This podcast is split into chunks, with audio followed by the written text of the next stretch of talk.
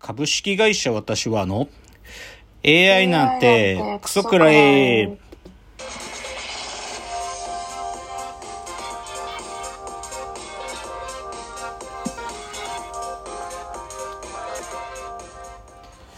群馬が生んだ怪談時株式会社私は社長の竹之内です。ボーカル研修生4代目アシスタントの深谷です。この番組は大喜利 AI を開発する株式会社私は社長の竹之内が AI のことなんかお構いなしに大好きなサブカルチャーについてサブカルリテラシーの低い社員に丁寧にレクチャー言い換えれば無理やり話し相手になってもらう番組です。ということで今日は174回ですけどもあの冒頭ですねあの先週にちょっと届いてたお便りを僕が見逃しちゃっててあのそのお便りの紹介からしたいと思いますじゃあ深谷さんお願いしますはい。ラジオネームホリビッシュさんからのお便りです。いつも楽しく拝聴しております。先日ようやく犬を見てきました見ました。すべてが最高でした。小学生のような感想で恐縮ですが、それ以外に言うべきことが見つかりません。ところで僕も松本太陽が大好きです。特に90年代の作品はほぼリアルタイムで読んでいました。その頃の作品は今も自分にとって大きな位置を占めています。ついでに一つ自慢させてください。僕はストレートのオリジナル版を持っています。大学生の頃にどこかの古本屋で1巻だけ買えて、2巻はそれから5、6年、数十件の古本屋を覗き続けても入手できなかったのですが、98年か99年ぐらいにインターネットのリバースオークションサイトで逆指名したものの、1時間ぐらいで全国の古本屋から3、4件連絡があり、ほぼ定価だったところであっさり買えたのでした。うちの家宝です。自慢が長くなり失礼しました。猛暑の後の長雨です。どうぞご自愛ください。はい、ありがとうございます。ホリビッシュさんからのお便りをいただきまして、犬を見てこられたという感想が冒頭ありましたけど、うんいやー、嬉しいね。やっぱりね、あのー布教活動続けてるんで僕、犬王の、あの、皆さん行った方がいいと、見逃すべきじゃないという布教活動を続けてるんですけど、いいですよ。あのーやっぱりね、見た人は評価してくれてるのは嬉しいことです。で堀ビッシュさんのお便りのメインは松本大洋が好きだというね3回前かな？前々回ぐらいかな？あの松本大洋さんの回をやったんですけど堀ビッシュさんも松本大洋の90年代の作品特に好きだと。うん。でかホリビッシュさんが一つ自慢しているのはこの「ストレート」というのはこの前の回でもちょっと言ったんですけど松本太陽さんのデビュー作でしてで僕はこれが手に入らないんだって話をしてたんですよ。はいはい。うん、古本屋で行ってもねちょっと僕が手が出せる値段じゃなかったんだよねその探してた当時は。だけど持ってるっつうからね2冊2冊っていうか2巻なんだけどうんこれ野球漫画でちょっと羨ましいね嫉妬するね。あのいやーちょっとこれ今だったら手に入んのかなちょっとあの当時はまだ僕も古本屋を回るしか探す術がなかった時期だったんだけどうん。うん探してみようかなって気になるね。いやありがなんていうかいい情報をもらいましたよ。久しぶりにちょっと本古本屋行くのでもいいしちょっと手に入れたい本っていうのでねあの羨ましい限りという感じでありがとうございました、じゃあですね今週のラジオエンタメライフいくつか。まあ漫画話題引っ張るとねこれ僕ずっと推してるんだけど、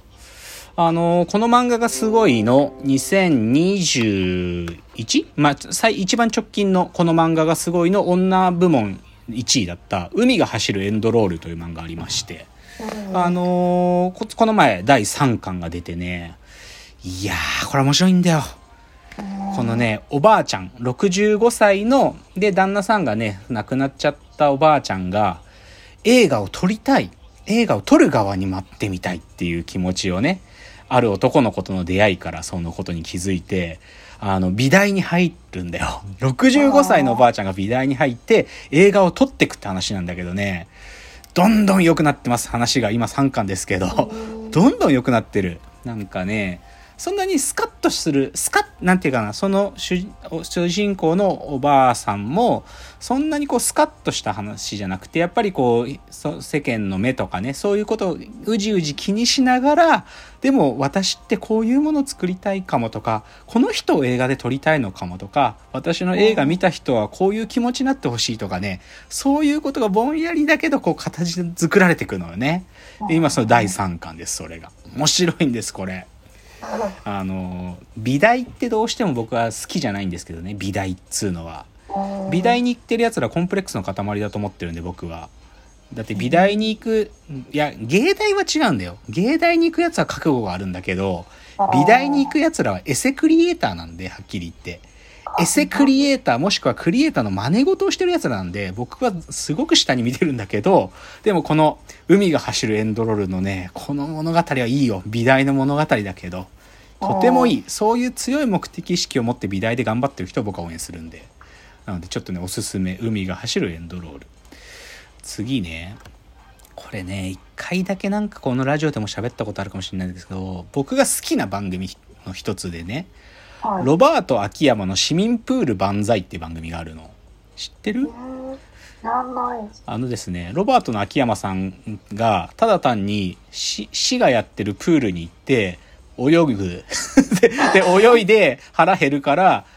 帰り道飯食って帰るっていうただそれだけの番組なのね。もう本当になんか何もないの情報性も何もないしなんか感動もしないしただ単に秋山さんがプール行って市民プールで泳いで市民プールで他に来てるおばさんたちとおしゃべりしてで帰り道その泳いだよりも圧倒的にカロリーの高い飯を食って帰るっていうなんかそれだけなの。で、それ、実はこれね、名古屋、名古屋、名古屋テレビ、メーテレ制作で今シーズン3までやってんのよ。で、でもね、シーズン1、シーズン2は Amazon プライムとかで見れるんだけど、シーズン3はね、まだ、あのー、サブスクでは見れなくて、ちょっとレンタルのお金払わないと見れないんだけど、で、僕シーズン3まで見てなかったのよ。去年の12月ぐらいからやってたんだけど、で、ちょっと見てみようと思って見た、久しぶりに。やっぱり最高ね。こう、もう本当に別に何にもないよ。何かが起きるわけじゃないから、ただ単にプール行って泳いで飯食ってるだけだからさ。なんだけど、ゲスト、毎回、毎シーズン来るゲストがいて、それが秋山さんの同期の芸人でね、あの、ポイズンガールバンドっていう漫才コンビがいるんですよ。で、ポイズンガールバンドの安倍さん、安倍ちゃんって言うんだけど、安倍さんがプールの友達プル友で、その二人でその市民プールに行くんだよね。まあ、ちなみに秋山さんはそういう市がやってるものとか区がやってるものが好きだから。都が、都がやってるものとか、公共、公共の行政がやってるものが好きなの。だから、都、都か区かって歌も歌ってるぐらい、都、都がやってんのか区がやってんのかとか いうのを言うぐらい、市がやってるのとか好きだから、それで行くんだけど、で、そこで安倍ちゃんと行くんだけど、